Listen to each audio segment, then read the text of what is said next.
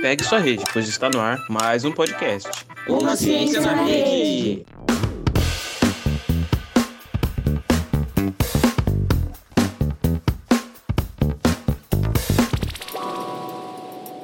Oi, galera. Tudo bem?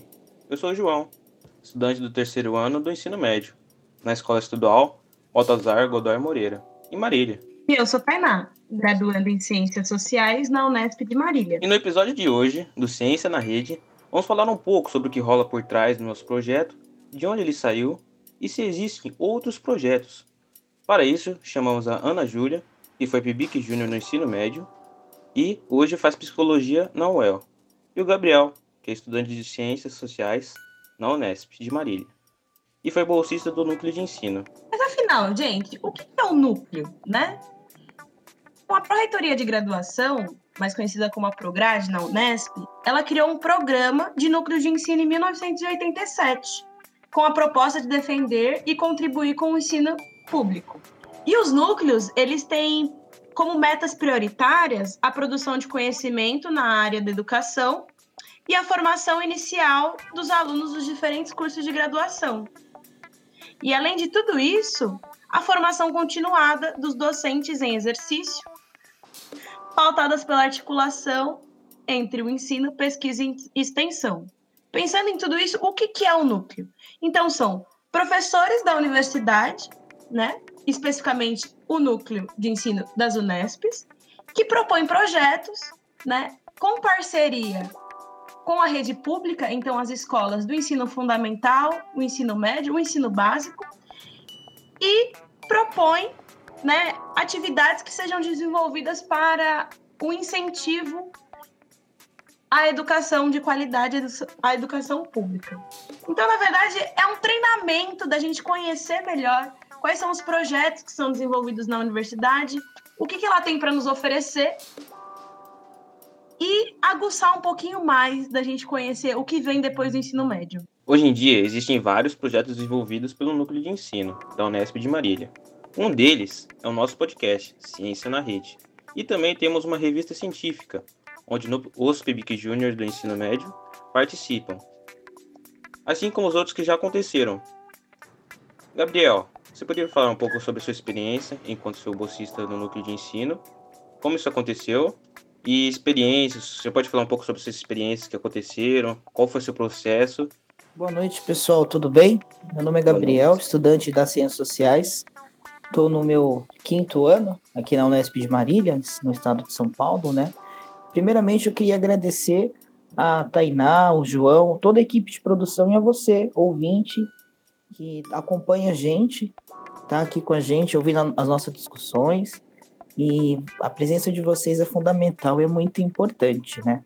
Então, Vou começar contando um pouco como foi a minha experiência, como é que eu me envolvi com o núcleo de ensino, né? A Tainá tava, explicou um pouco o, que, que foi o núcleo, né? Onde ele surgiu, quem criou. E uma coisa que é interessante é que ele não é só do curso de Ciências Sociais, existe núcleo no curso de Pedagogia, né? E qual que é a, a ideia, né? Como a Tainá mesmo falou, não só deixar deixar não, realizar um diálogo com o aluno do ensino médio, mas também para a gente aqui graduando na área de licenciatura poder ter essa esse contato com o ensino médio, não somente na hora do estágio, que geralmente acontece no último ano da sua graduação, mas antes, entendeu? Então, esse projeto do núcleo, ele permite esse contato do futuro professor com o aluno que está lá no ensino básico na escola pública, entendeu? Esse contato é muito importante para a gente que está graduando. Sem falar no retorno e no intercâmbio cultural que tem aí posto, entendeu? Porque é, a gente aqui na, na faculdade tem acesso a uma, a uma gama de discussões, entendeu? A conteúdos e, e textos e, e debates que eles não estão presentes no ensino fundamental e no ensino médio, porque é uma questão mesmo da de faculdade, você está formando numa área do conhecimento. Então a gente poder devolver isso para os alunos ali do ensino médio, entendeu? Trazer essa discussão, então poder devolver tanto o conhecimento produzido dentro da faculdade quanto o dinheiro que é investido para a sociedade é muito importante, entendeu? E proporcionar esse contato entre o aluno do ensino médio com a universidade. Porque eu não sei se é o caso, sim, de algum ouvinte em casa aí, mas eu só fui descobrir que tinha faculdade no meu terceiro ano do ensino médio. Então, eu estava cursando meu terceiro ano do ensino médio. Ah, você vai prestar faculdade, Gabriel? Eu falei, o que, que é isso? Então, esse contato precoce, ele é muito importante, porque dá tempo para o aluno lá no ensino médio pensar o que, que ele quer, se ele quer fazer uma faculdade, se ele não quer, se ele quer fazer um técnico, ou se ele somente quer ir trabalhar, entendeu? Então, isso é, é muito importante, assim. E aí, o, o João fez a pergunta do, de como foi a atuação nos projetos em si, né? Quando eu participei, isso foi em 2018, tá com dois anos, né? Na época, o que me levou ao projeto do núcleo foi a, ao fato dele ser, dele ter uma bolsa financeira para você participar do projeto, entendeu? Então, na época, eu tava, eu tinha meu trabalho, mas ele, mas ele não era suficiente para me manter, então eu fui atrás dessa bolsa também para complementar minha renda e de quebra conhecer esse projeto. Então, foi assim que eu fui parar no núcleo de ensino. E na época, em 2018, ele acontecia na, na Escola Estadual Augusto Neto, lá na zona sul da, da cidade de Marília. E tinha dois projetos principais. O podcast, que na época, lá em 2018, a gente estava ensaiando a discussão de como ele ia ser. Então a gente estava conversando com, com o pessoal do núcleo de ensino, fazendo é, conversa com, com professores da rede, com professores de outras universidades daqui de Marília, para poder criar todos os instrumentos para que ele pudesse sair do papel. E o que a gente tinha assim de, de mais palpável acontecendo era a revista científica, que, que ele vem com esse nome, mas ele na época ele era hospedado num blog chamado Jovens Autores. Né? E aí qual que era esse processo, já que o podcast ainda estava nesse processo de construção, sendo sendo debatido, o que, como, onde vamos gravar, né? Então, qual, qual que era a ideia dessa, dessa revista? Era fortalecer, é, fortalecer é seria até uma palavra injusta, mas é tentar, então, na qual que era a ideia dessa, dessa revista na época, né? Era, de certa forma, é gerar um, um protagonismo, assim, no, no aluno do ensino médio, né, no estudante. Por quê? Porque os temas que eram escritos, por mais que eles tivessem um, uma demanda da escola, porque o que aconteceu? É, foi elaborado um, um, um formulário que correu pela escola com todos os anos, com todas as turmas, é, para que eles indicassem demandas que eles tinham, desde a idade, se eles estavam na na idade certa, com quem moravam, até temas que eles gostariam de ser discutidos mais na escola. Então, com base nessa pesquisa, foi elencado todos os temas que apareceram, então tinha uma demanda dos alunos, entendeu? E aí, esses alunos do PIBIC Júnior, dentro desse hall de várias questões surgindo, eles escolhiam os temas que eles, que eles queriam conversar. Então, a gente tinha uma, uma aluna do PIBIC na época que ela escolheu o tema de, de racismo, entendeu? Então ela queria discutir essa questão. E tudo bem, vamos discutir essa questão. Então, quando ia para a parte da escrita, era o tema que ela, que ela gostaria de discutir, era a, a perspectiva dela sobre o tema e a forma como ela, ela escrevia. Então a gente tinha essa questão também lá dentro do grupo de colegas, né? Porque na época era eu e mais duas pessoas que trabalhávamos no, no núcleo, né? Era eu e mais dois colegas de, de trabalho com esses dois alunos, que no começo era três, depois passou a ser dois, que estavam com a gente, né? E como é que funcionava?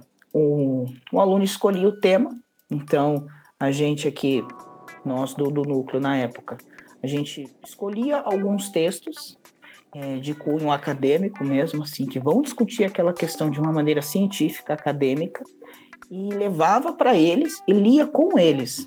Então a gente sentava em roda e além do texto fazia apontamento de palavra que não entendia, fazia apontamento de contexto de frase, do contexto histórico. Por quê? Para que eles entendessem é, os estudos que se tinham naquela, é, na, naquela área para não ficar uma, uma discussão do eu acredito, eu acho, entendeu? Porque se a ideia é trazer essa questão científica, então trazer elementos da ciência sociais para o aluno do ensino médio de uma maneira que ele possa entender. E isso, faria, e isso consequentemente proporcionava a escrita, porque para perdão, porque para se escrever é, pode parecer redundante, mas você precisa escrever, pegar o lápis, a caneta e escrever no papel. Então é uma habilidade que você que você consegue escrevendo. Então, discutir esses temas, um, um aluno lá do PIBIC Júnior, ele escrevia o primeiro texto, a gente olhava o texto, fazia as correções ortográficas de coesão e coerência para o texto ter sentido do começo, meio e fim, e fazia apontamentos de aprofundamento. Olha, essa questão aqui você pode aprofundar, ó. Tem esse texto aqui, vamos ler junto? Lia-se junto, entendeu? A gente na época tinha um tempo um pouco reduzido por conta do, do da própria lógica da escola mesmo. Eram, eram algumas horas do dia que a gente tinha disponível, porque tinha que é, coincidir o nosso horário com o horário dos alunos. Então, a gente sempre tentava fazer o máximo possível com o tempo que tinha. E uma coisa interessante dessa, dessa revista era a ideia de um estudo paralelo ao currículo, porque hoje você no ensino médio você tem lá ah, as disciplinas comuns, português, matemática. Agora, com essa, com essa nova forma de tocar o ensino médio, parece-me que você pode escolher aquilo que você deseja cursar. Mas em 2018 não tinha. Era português, matemática, história, geografia, química, física, e aquilo lá para ser dado nos três anos. Então, a possibilidade de você fazer um estudo paralelo ao currículo, ou seja, tá fazendo lá o seu ensino médio, ah, eu quero estudar um tema assim que eu queria estudar e a escola não tem. Então tinha o PIBIC Júnior onde você podia ir lá estudar esse tema de acordo com esse formulário, né? Então se o seu tema tivesse lá, a gente podia discutir. Se não tivesse também, sem problema, a gente podia entregar, é, fazer esse complemento, colocar lá e discutir porque essa que era a ideia, visando o quê? É, qual que era o objetivo maior? Era deixar esse texto o, o mais científico possível, no sentido de que tirar aquelas características de eu acho, eu penso, e trazer com segundo autor, segundo tempo histórico, tal, esse assunto aconteceu dessa forma. Então, trazer essa escrita que parece que não, mas ela é de certa forma cobrada nas provas de vestibular. Você tem que ter uma certa coesão e coerência e sentido das ideias para você passar no vestibular. Então era trazer isso antes. Essa que era a ideia, além de fazer esse protagonismo dos alunos, de poder escolher os temas, entendeu? Aquilo que eles gostariam de estudar, de, de ver, discutir. E assim, é, que no caso, na época a gente não tinha condições de, de fazer isso, mas uma grande ambição, ambição pessoal que eu tinha era de pegar esses textos e publicá-los em uma revista científica de, de nome, entendeu? Então, pegar uma revista sociológica e fazer a publicação, lógico, todo o trâmite legal, conversar com o aluno, ver se ele deseja, mas ela ficava hospedada, hospedada num site, que era, que era o blog, né? E lá ele circulava para todo o Brasil, para todo mundo do mundo poder ver. E, e a minha ideia, assim, era se desse tempo e tivesse recurso, fazer com que esse texto fosse publicado, igual uma publicação de livro, só que no formato de artigo, né? E que tivesse mais alunos participando, porque era um número restrito de bolsas, ainda é um ou dois alunos, cada um por projeto, entendeu?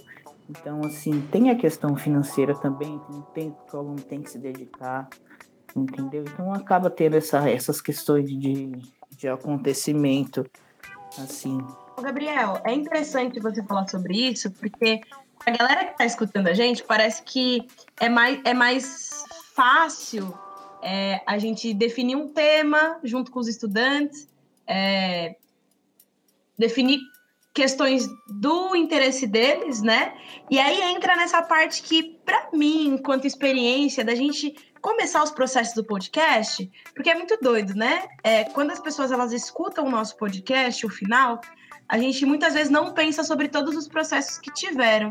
E a gente teve esse processo parecido assim, né, no Augusto Neto, é, que foi muito engraçado, porque a gente queria discutir e todo mundo queria discutir, né? Então agora vamos fazer o texto. E aí a gente empacava nessa questão do texto, porque fazer o texto, correção, é uma coisa que é muito chata. É, vamos ser sinceros, assim, né? Da gente corrigir as coisas e ver que a gente é, não pode mais escrever, ou para aquele momento não escrevemos mais daquela forma, vamos falar de acordo com o autor, com o período histórico, acaba ficando mais chato. E pode ser que o assunto ele fique até mais chato também, mesmo a pessoa tendo escolhido, né? E eu aí eu aproveito. Não é? E aí eu aproveito eu também para te perguntar. Porque é isso, né? É, é, é uma questão que a gente precisa fazer. Infelizmente, tem essa parte que ela é chata, mas ela é precisa para a gente ter um resultado como a galera tá escutando agora o nosso podcast, né?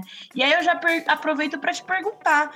É, eu tenho um bloco de perguntas para fazer para você, mas eu acho que eu posso reduzir todas em uma ou duas, que é para você falar um pouco mais sobre esse aprendizado que você levou, né? É, para a vida mesmo, por ter participado desse projeto, e você contar um pouco como que isso espelhou né, na, continuidade, na continuidade da sua formação né? O que, que você tem feito depois dessa saída? O que, que foi importante você levar, né? Como que foi a sua saída?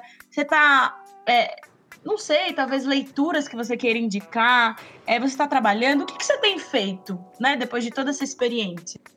E é, é verdade, Tainá. Realmente, o, o, o processo de escrita, ele ele é uma coisa assim mais maçante de você ter que sentar na cadeira, escrever, pôr as ideias no papel, não gostar do seu texto, querer jogar ele fora, começar de novo e aí você escrever e não saber o que escrever é um processo mesmo. Você, o ato de escrever, querendo ou não, tem que ser pela prática, mas não a prática de ah, eu tenho habilidade para escrever, não, a prática de sentar na cadeira mesmo, papelzinho, lápis e escrever texto, carta, receita de bolo, entendeu? Parece que não, mas precisa disso.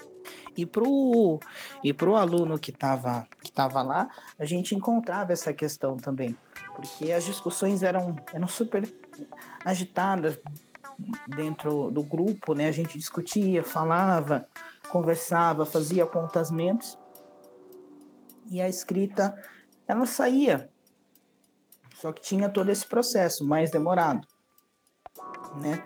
E faz parte, faz parte mesmo para se inscrever, tem que, tem que sentar e escrever. Eu torno a dizer, parece correr atrás do próprio rabo, mas é verdade, né? Tem que ser assim. E aí você me perguntou o que que isso impactou para minha vida, assim, né? Aí eu vou ter que retomar um pouco a minha, minha trajetória acadêmica, né? Porque eu, eu iniciei o meu curso em 2016, né? Aqui na, na FFC de Marília. E eu só fui e, e, eu só fui conhecer o núcleo de ensino dois anos depois, justamente pela questão da, da bolsa. Eu, eu entrei como aluno de socioeconômico, no sentido assim, pleitei as bolsas ao longo do, dos anos. E aí, em 2018, eu não consegui a bolsa devido ao número de bolsas e o número de alunos querendo a bolsa. Então, eu acabei não conseguindo. Então, eu fui atrás de uma outra bolsa, dessa vez de extensão, que eu vou explicar também o que, que é que foi aonde eu consegui. E foi exatamente o, o momento que eu estava assim um pouco desanimado com a minha graduação, entendeu? Porque era era muita aula teórica, porque eu é, eu entrei para formar para licenciatura. E o nosso curso, a licenciatura é só no último ano, só no quarto ano. Então, eu ainda estava começando meu terceiro. Então ia ter que esperar mais um para ver as matérias de licenciatura.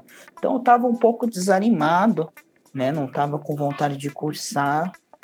Então A hora que eu entrei no núcleo de ensino, eu tive esse contato com a, com a licenciatura e, ao mesmo tempo, por conta dele ou algo meio que paralelo, eu simplesmente pulei o meu terceiro ano do ensino, do, ensino da faculdade, fui para o quarto, que era toda a licenciatura.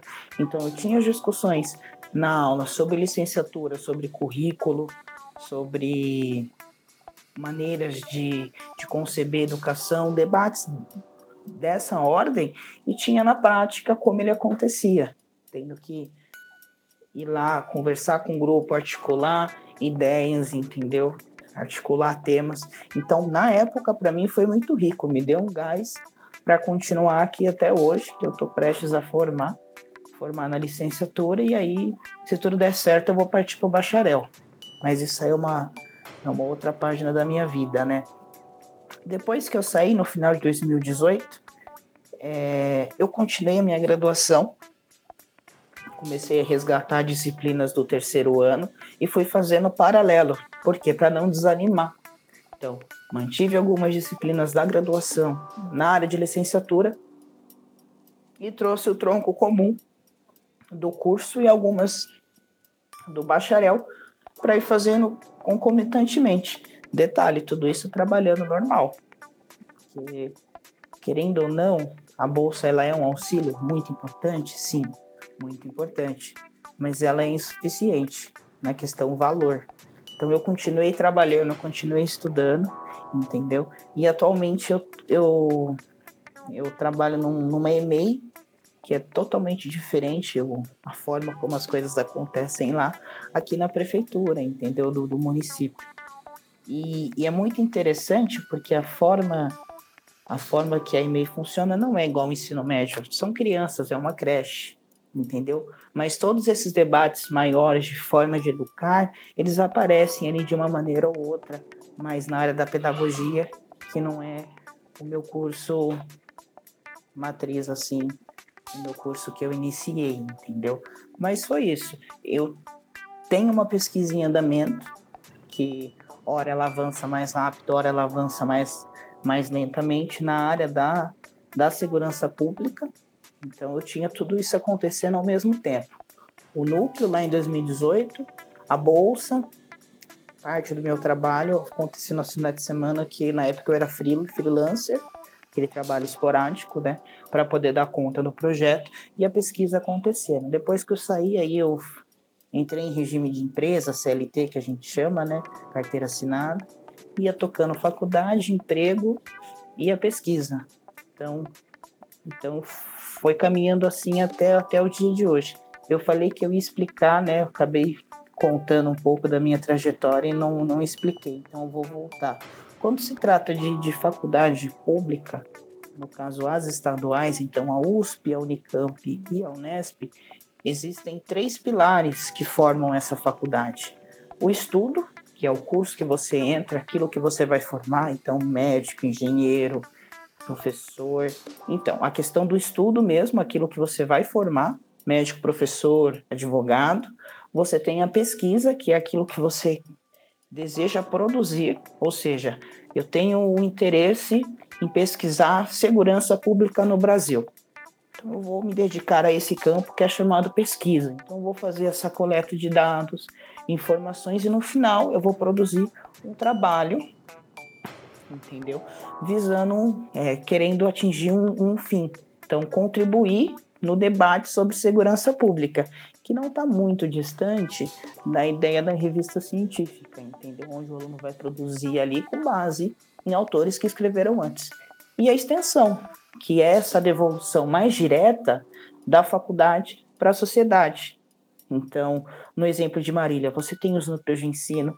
Se eu não estou equivocado, na, na área da saúde aqui, a gente tem os CEs, que são aquelas especialidades que a Fono, a Físio e até oferecem para a população. Não saberia dizer agora se elas compõem essa questão de extensão, mas seria um exemplo para se dar, entendeu? Então é o conhecimento e o dinheiro que a sociedade, que o contribuinte paga no imposto, voltando para ele, para o filho dele que está lá na escola pública, entendeu? Que pensa em depois fazer uma carreira, ou então não quer a faculdade, mas quer um curso técnico pela ETEC, pela FATEC, pelo Senai, um exemplo. Então, ele ter esse contato para que ele possa alçar o caminho que ele desejar, entendeu? É fazer essa devolução ao contribuinte. Essa é a, a ideia, né? Os três pilares da faculdade pública: ensino, pesquisa e extensão. É, Gabriel, voltando nessa parte de redação do ensino médio, na minha sala existe, eh, tem muitas é, discussões acolorosas de assuntos polêmicos, mas acredito que na hora de passar essa parte para a redação, é, há uma falta, assim, há um déficit, déficit que tá faltando ali, uh, não sabe se a palavra com dois S ou com C cedilha, a pontuação certinha. Acredito que se fosse um pouco mais antes, essa entrada no, na redação, com adicionando assim mais interesse das pessoas, dos, dos alunos, acredito que sim, elas conseguiriam ter uma visão mais ampla do que é uma faculdade, do que poderiam prestar e que fazendo desse jeito é, ficarem mais interessados sim, em continuar seus estudos e caminhando assim para as próximas pesquisas, quando entrar nas faculdades, serem ótimos alunos, serem prestado, serem, serem pessoas famosas e por aí vai. E, e trazendo um pouco desses projetos que são desenvolvidos do PIBIC, tem como interação incentivo de, da juventude em sua formação básica, preparando assim para o ensino superior. E, então, Ana, você pode falar um pouco como foi sua experiência no PIBIC e se ele ajudou a construir uma rotina de estudos mais responsável ou algo mais diário, assim? Poderia falar para a gente, por favor?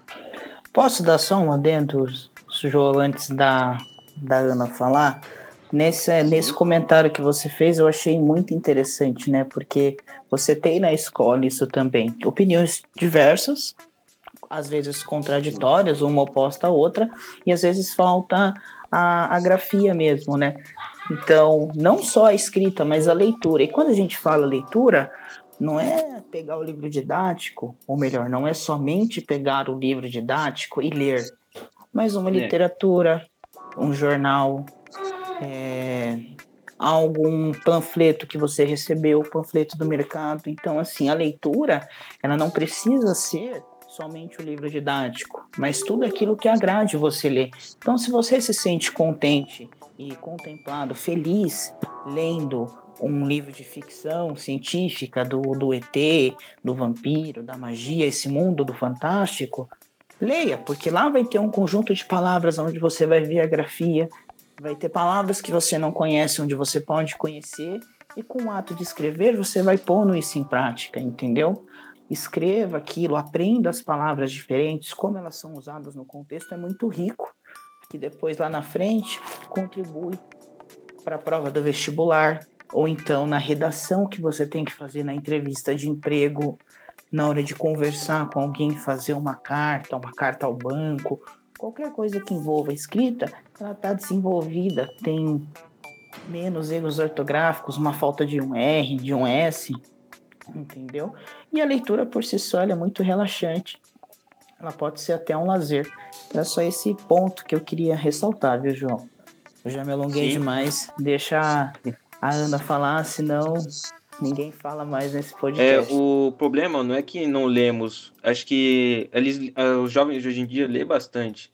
É, por exemplo, Instagram, notícias no celular, coisas assim. Mas o problema não é só não ler, mas sim não ler coisas de qualidade, como livros, é, livros que tenham altas referências, livros que são que têm grandes interpretações passadas. Acredito que a leitura de coisas com qualidade é o essencial mesmo. Você pode contar um pouco pra gente como que foi sua experiência no PIBIC Júnior e se ajudou a construir uma rotina mais responsável, uma rotina diária de estudos?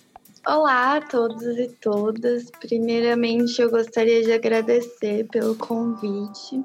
Fiquei muito feliz de ter esse contato novamente com o Pipique Júnior. E como o João colocou, eu sou a Ana Júlia. Atualmente eu curso psicologia na UEL, estou no meu terceiro ano. E o meu percurso antes da graduação, é, acho que é importante falar que ele também foi todo na rede pública de ensino.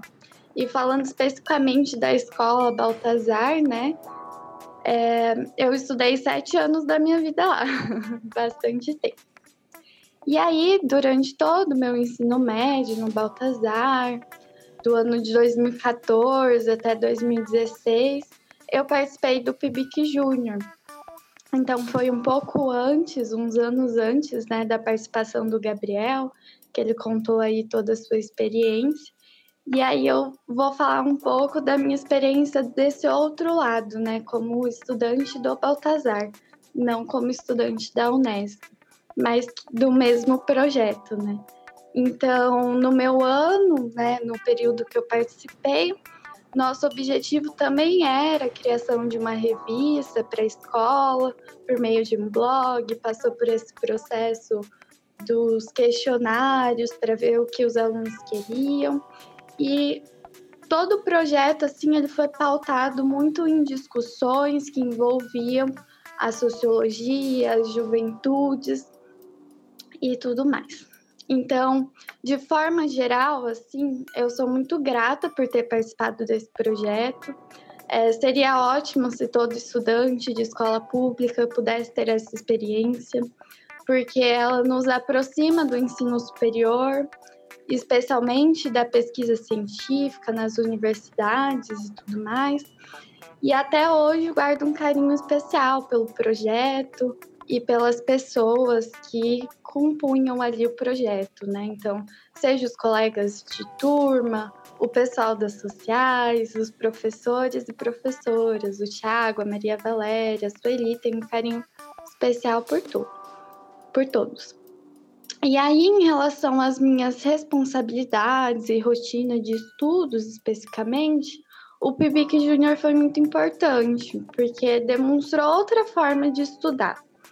É, eu sinto assim que ele demonstrou que o estudo poderia ser mais prazeroso, trazer mais autonomia. Então a gente fazia discussões mais interativas nos nossos encontros semanais, explorávamos outras formas textuais e não textuais também, como filmes, documentários, textos mais acadêmicos que a gente não tem contato né, no ensino médio. Então, assim, é, eu pude desenvolver muito uma, uma escrita melhor, uma fala melhor, uma leitura melhor, trabalho em equipe ali com os outros é, estudantes, seja da escola, seja da graduação. E acho que foi mais isso, assim, é, a importância para a rotina de estudos e tal. É, seria, seria incrível se todos os alunos da, do ensino médio de escola pública pudessem participar do PIBIC, né? Ia ser muito bom. Ana, é, com seus aprendizados, ah, quais aprendizados você tem levado para a vida com o PIBIC, pela sua passagem pelo PIBIC, e também o que tem feito na sua faculdade? Com, pode contar para a gente um pouco dos seus projetos e o, o, como que tem andado eles, por favor. Sim, seria muito interessante mesmo, né? Porque os alunos geralmente na escola pública, principalmente, né, não tem muito contato, não, não sabe o que é o vestibular. E ao contrário disso, na escola particular, os alunos são treinados, né, para conseguir passar no vestibular, conhecem as faculdades. Então, assim, esse contato durante o ensino médio público com a graduação, com o ensino superior é muito importante, porque ele pode transformar é, a realidade daqueles alunos, né? E a, nesse sentido, assim, o que mais me marcou durante o PIBIC Júnior foi a possibilidade de desenvolver uma capacidade mais crítica, um olhar mais social em relação às minhas vivências, o meu contexto, e vivências e contextos outros também que não faziam parte da minha realidade. Então, o PIBIC possibilitou muito isso. E claro, tudo isso tem me acompanhado até hoje, inclusive na psicologia. Então eu procuro me posicionar, manter um, esse olhar crítico diante do que eu estou estudando na psicologia, diante do meu cotidiano. Aí, na faculdade, atualmente, eu estou colaborando em um projeto de pesquisa é, do professor André Luiz Vizácaro Amaral, E esse projeto especificamente, ele dialoga bastante com as ciências sociais. Então, eu acho isso muito interessante, que eu tive esse contato maior com as ciências sociais por meio do PIBIC.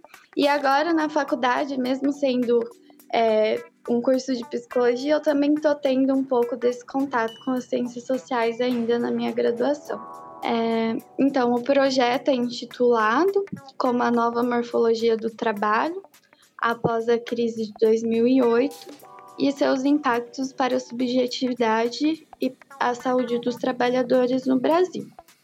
Então, de maneira geral, assim, a, a pesquisa busca compreender como o mundo do trabalho né, tem impactado a saúde e subjetividade dos trabalhadores.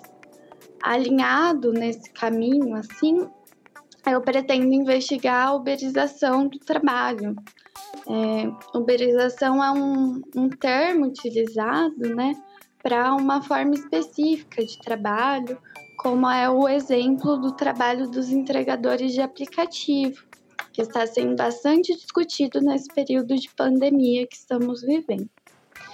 Então, a gente vai trabalhar com trabalho precarizado, flexibilizado, sem direitos, e, e o que a gente vai procurar compreender, investigar nesse contexto são os impactos para a saúde e subjetividade dos trabalhadores e trabalhadoras. Ana, é, então, né, é, importante a gente falar sobre a uberização, porque até antes da gente conversar, eu não sabia o que era essa uberização, né? A uberização do trabalho. Tanto que eu te mandei uma mensagem, nossa, mas a uberização ela tem a ver com Uber? Como é que funciona, né? E aí eu fui pesquisar mais a fundo sobre o que é essa uberização do trabalho.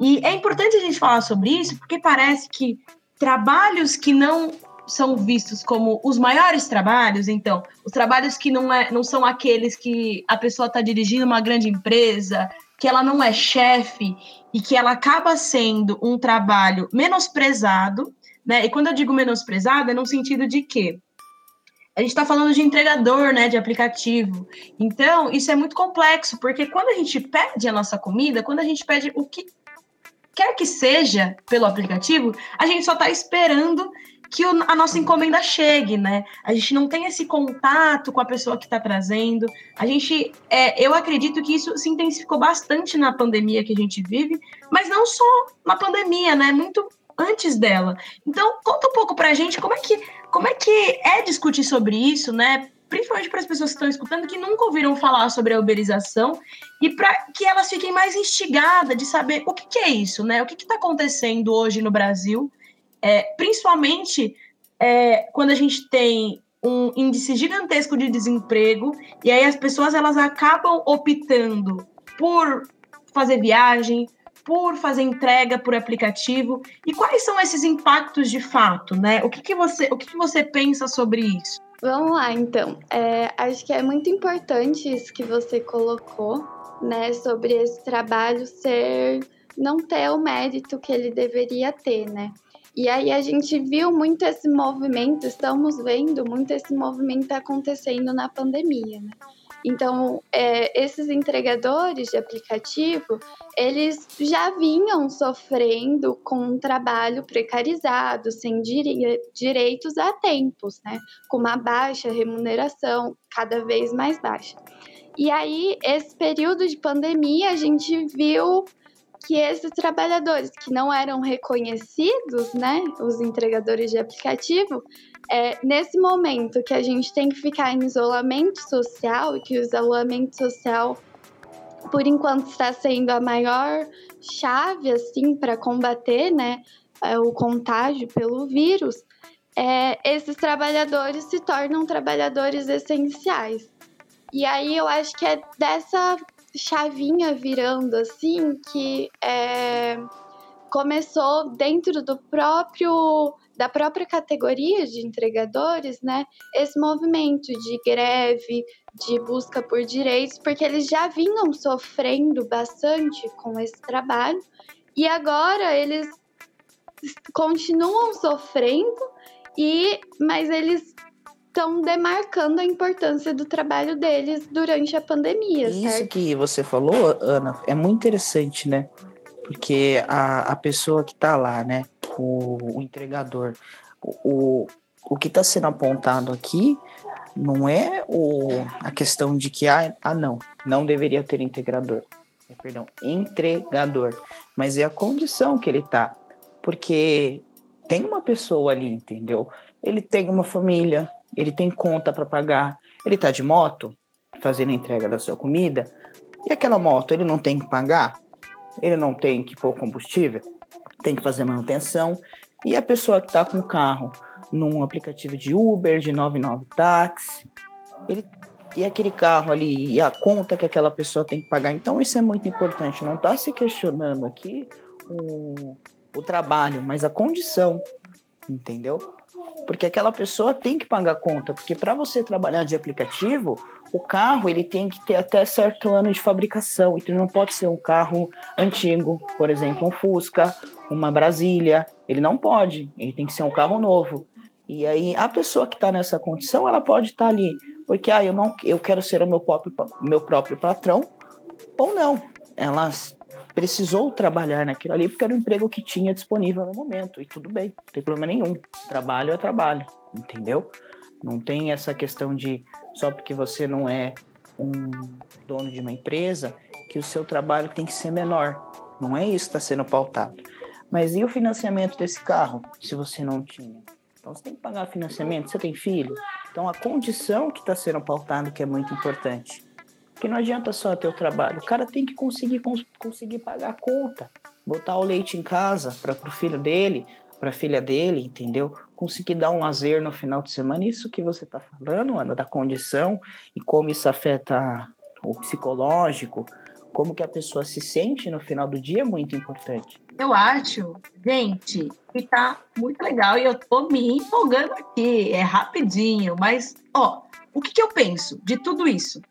É que rolou um movimento, né? A gente está vivendo um movimento no Brasil onde aquela expectativa de você ser o seu próprio patrão, ela acabou dominando nossas mentes e principalmente a mente mais jovem, assim, né? Os jovens é, dos seus 16, 15 anos, aquele jovem que está na escola ou não está na escola e está sentindo a pressão do capital de que você precisa trabalhar, porque você quer ter o seu tênis, você quer colocar comida em casa. E eu fico pensando muito sobre isso, porque aí volta aquela nossa primeira discussão, né? Sobre o que a gente faz depois do ensino médio, né? O João comentou, o Gabriel falou sobre toda essa experiência. E aí, eu já estava conversando com uma amiga, e é muito doido isso, porque para a gente chegar até um lugar, muitas vezes o que a gente almeja, o que a gente espera, é nos cobrado condições, né?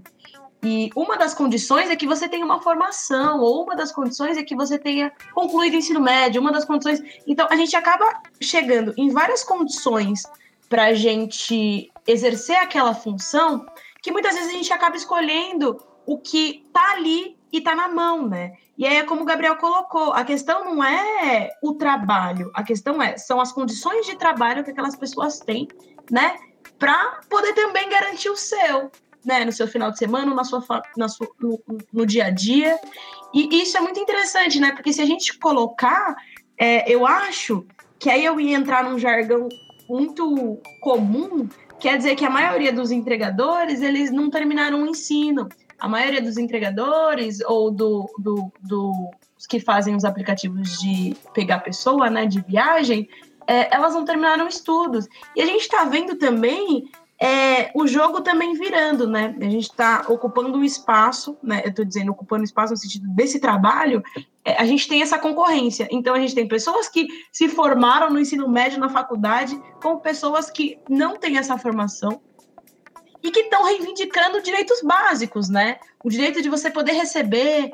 É, se vocês pesquisarem aí, né, a galera que está escutando, é, os acidentes que acontecem né, no caminho desses trabalhos, é, as pessoas sof sofrendo infarto, e as empresas elas não estão muito é, interessadas em sanar aquele trabalhador, né? Elas só querem que a entrega chegue, que a sua comida chegue, que você chegue, chegue seguro na sua casa, e muitas vezes ela não está preocupada o que está acontecendo com aquele entregador, com aquele funcionário que está ali, né, que acordou cedo ou acordou depois e foi trabalhar mais tarde, enfim, ele está ali trabalhando, né? E o que, que, a gente faz com isso, Ana? Nossa, assim, acho que você, tanto você, Tainá, quanto o Gabriel conseguiram trazer já de observações, assim, várias características do trabalho uberizado, né? Então, é exatamente isso, assim. Essas empresas, aplicativos, elas elas se pautam no discurso de que elas não estão empregando esses trabalhadores, né? Então, o entregador, o motorista de Uber, eles vão ser apenas é, parceiros dessas plataformas digitais, e aí a plataforma não, não cumpre nenhum direito trabalhista com esses é, entregadores, com esses motoristas. Então, é tudo por conta dos trabalhadores. Então, o, o meio de, de transporte deles, né, o meio de trabalho dele, o material de trabalho dele, é tudo por conta deles. Até aquela a bag, né, que, que é onde eles carregam nas costas, assim, para levar as, o, as entregas de alimentos, são eles que pagam. E isso é absurdo, assim, né? Eles ainda fazem propaganda, porque a bag vem toda, né, escrito é, a logo dos aplicativos, mas eles que têm que pagar para ter aquilo, né? Então, muitos é, entregadores alugam bicicletas é, para conseguir fazer suas entregas. Muitos entregadores parcelam, financiam é, sua moto, seu carro, no caso de motoristas de aplicativo. E aí, assim, se acontecer um, um acidente, alguma coisa, ou tem que fazer alguma manutenção, é com eles também. Então, jogou para o trabalhador toda responsabilidade pelos seus meios de trabalho, é, por, por tudo que envolve o trabalho uberizado e, ao mesmo tempo, essa empresa recolhe uma taxa é, e está num patamar bilionário, né? É, então é uma situação assim alvitante do trabalho, né? E é algo que os entregadores, os motoristas realmente têm que se juntar e fazer frente a isso, porque pedir seus direitos, que essas empresas reconheçam o vínculo empregatício que tem, né? E tudo mais. É, e acho importante, né, que nesse período de pandemia, você citou, né, Tainá, os acidentes de trabalho que podem acontecer com esses trabalhadores. E no período de pandemia que a gente está, esses trabalhadores estão se expondo ao risco de morte, né? Porque eles podem ser com, é, contagiar, é, eles podem pegar o vírus, né, o novo coronavírus, desenvolver a Covid-19 e adoecerem, é, chegarem a falecer ou é, passar o vírus para pessoas próximas ali do seu convívio familiar. Então é uma situação muito complicada, né? Mas eu acho, gente, que eu queria fazer um podcast para a gente discutir só sobre isso, porque é um assunto que ele é muito latente, né? Eu acho que essa foi, só foi a pontinha do iceberg para a gente ficar né, na vontade de querer conversar mais sobre isso, porque são assuntos que muitas vezes, como o João, o João colocou lá no começo, né? Que falou assim: ah, sobre as leituras, a importância da leitura de conteúdo de qualidade. E muitas vezes a gente acaba se perdendo, né? Eu mesma, eu fico vendo assim meu celular e falo, olha, hoje eu não vou mexer tanto em tal rede. E aí, dali algumas horas, eu tô me vendo mexendo naquela rede, passaram horas e eu, tipo, não agreguei nada, né? Eu só tava vendo foto, vidinhos, tal, tal. Isso é importante. Mas a gente também precisa saber o que, quais são as discussões que estão acontecendo, né? Em, em todo o Brasil, o que está acontecendo, porque muitas vezes a gente fica muito aleatório, né? De, de tudo e de todos. E aí acaba. É, a gente acaba não se preocupando tanto com essas discussões. E aí, gente, nada mais preciso, né, do que eu fazer a última pergunta para o nosso mediador, que ele hoje também faz parte do PIBIC Júnior e logo vai se formar, né, rumo ao superior se quiser. Então, João, É, como você se vê quando o ano acabar, quando o projeto acabar? O que, que você pensa né, em fazer? Você pretende prestar algum curso?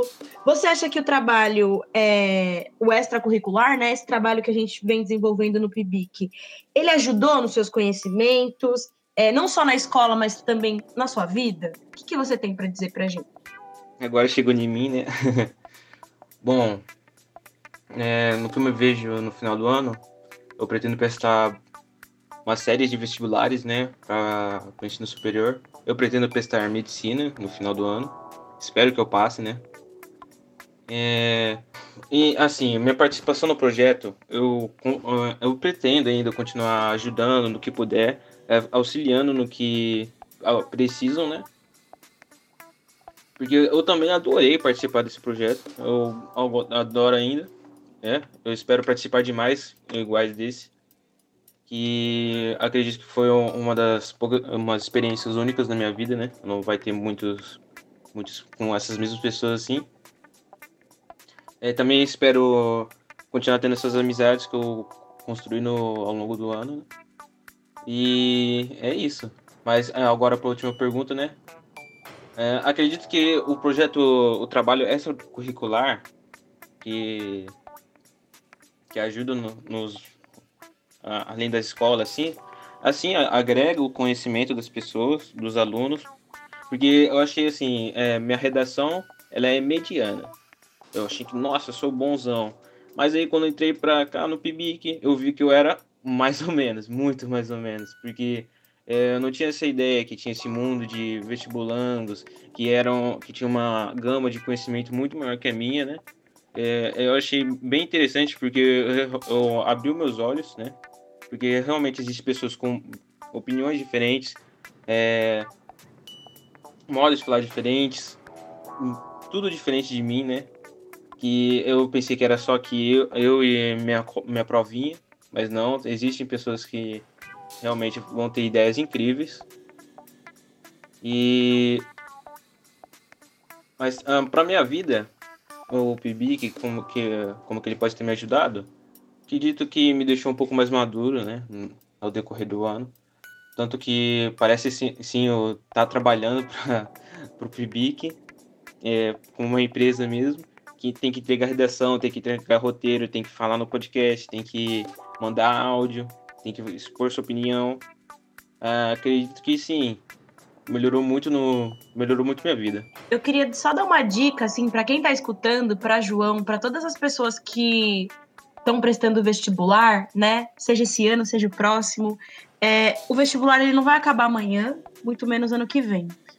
E uma coisa que eu vivi muito, né, experienciei bastante, é o, o, as pessoas ficarem aflitas, porque é vendido para a gente também essa ideia de que o vestibular ele entra só os melhores. E na verdade, a gente precisa entender que pessoas não são preparadas, como a Ana colocou, né? Tem pessoas que são treinadas para fazer prova, tem pessoas que são treinadas para entrar assim que sai do ensino médio. Existem pessoas que acabam se frustrando porque não tem aquele amparo depois de falar assim, tá tudo bem, se não aconteceu esse ano, o próximo vai acontecer. E se não acontecer no próximo, ainda tem o outro, né? O que pode mudar é que a gente derrube completamente o vestibular, a forma de ingresso na universidade. Isso pode acontecer. Agora, ele vai continuar acontecendo. Então, não se desesperem.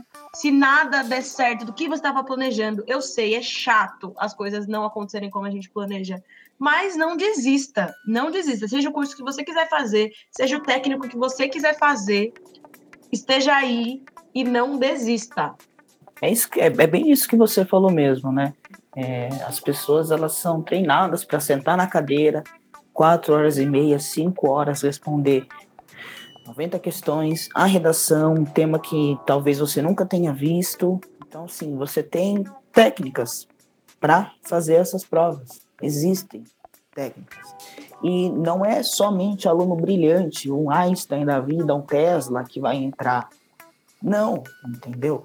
Nós, meros mortais, também entramos na faculdade. Você pode entrar, pode fazer o seu curso técnico. Não é porque você não tem boas notas, você não é o melhor da turma, Porque você não tá lá todo dia batendo carteirinha na escola, na carteira, copiando tudo. O professor respirou, você escreveu. O professor respirou. E você não vai entrar na faculdade. Eu vou pegar o meu caso. Eu repeti o segundo ano do ensino médio. Eu fiz o primeiro, o segundo, reprovei, fiz o segundo de novo, no terceiro, prestei e entrei. Então, assim, a repetência também não quer dizer, não condena você a não entrar na faculdade. Não ter 9, 10, 9, 10 também não condena você a não entrar na faculdade, entendeu? Então, assim, não desistir. Eu falo por experiência própria. Eu reprovei, não era o melhor aluno da sala e tô numa faculdade, entendeu? Passei no vestibular, tô fazendo o curso que eu gosto, entendeu? Então, não é o fim do mundo. Se não passar de primeira, tenta de novo, e tenta de novo, e tenta de novo, para tudo na vida. Tudo na vida é isso, tem que tentar de novo caso não tenha dado certo. Para prova, para trabalho. É isso aí, gente. Precisa tentar, sempre tentar e sempre ir atrás daquilo que a gente quer, do nosso sonho, porque se a gente não ir, dificilmente ele vai cair do céu no formato de chuva. Muito difícil. É, fazendo mais um adendo aqui, é, acho que também existe uma certa pressão por eu estar fazendo medicina, porque já existe uma uma pressãozinha ali escondida, quando você fala, nossa, uh, vou prestar medicina.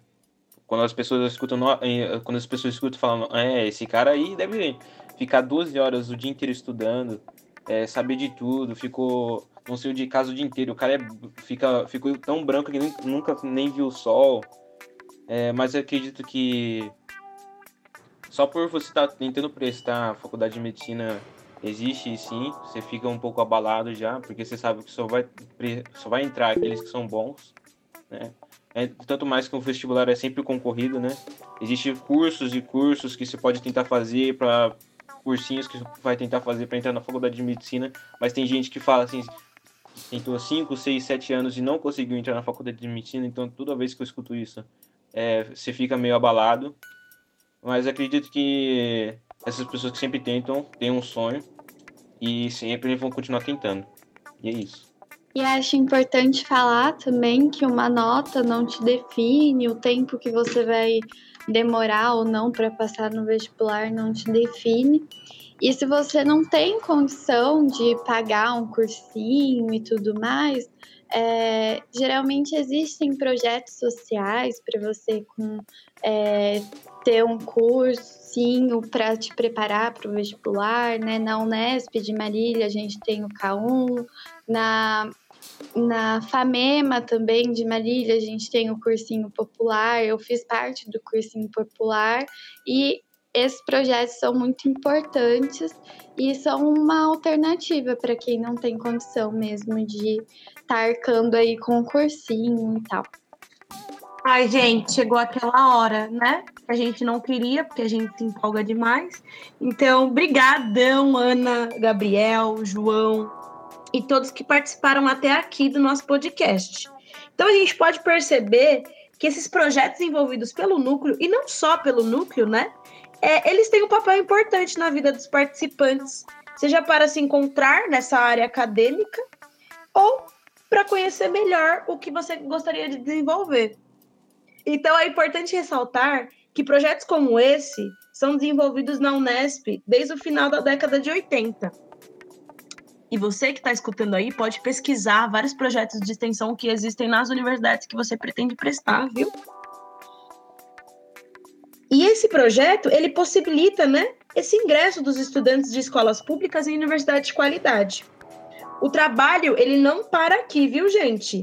Quem sabe nos próximos podcasts a gente fala mais a fundo das nossas conversas sobre o trabalho que vocês têm desenvolvido e as carreiras escolhidas. Educação pública e de qualidade é um direito que cobramos todos os dias. Avante! Então é isso aí, galera. A gente fica por aqui. Eu quero agradecer mais uma vez a Tainá, o João, toda a equipe de produção e a você, ouvinte, que escuta os podcasts, que sem você isso aqui não seria possível de acontecer e agradecer muito pelo convite, pela oportunidade, possibilidade de estar contando um pouco da minha experiência, de como foi todo esse desenrolar do, do núcleo de ensino, do projeto e da, do podcast da revista, viu? Eu agradeço, tudo de bom. Muito obrigada, Tainá, Gabriel, João, pela conversa. Foi muito rico o nosso contato aqui. E muito obrigada por toda a equipe que está por trás do projeto. Obrigada novamente pelo convite. E obrigada para você que está ouvindo a gente. E por fim, eu gostaria de agradecer a Maria Inês pela revisão de nosso roteiro, e ao Gabriel e ao Rafael pela edição de nosso áudio. E fiquem ligados que semana que vem tem mais uma Ciência na Rede.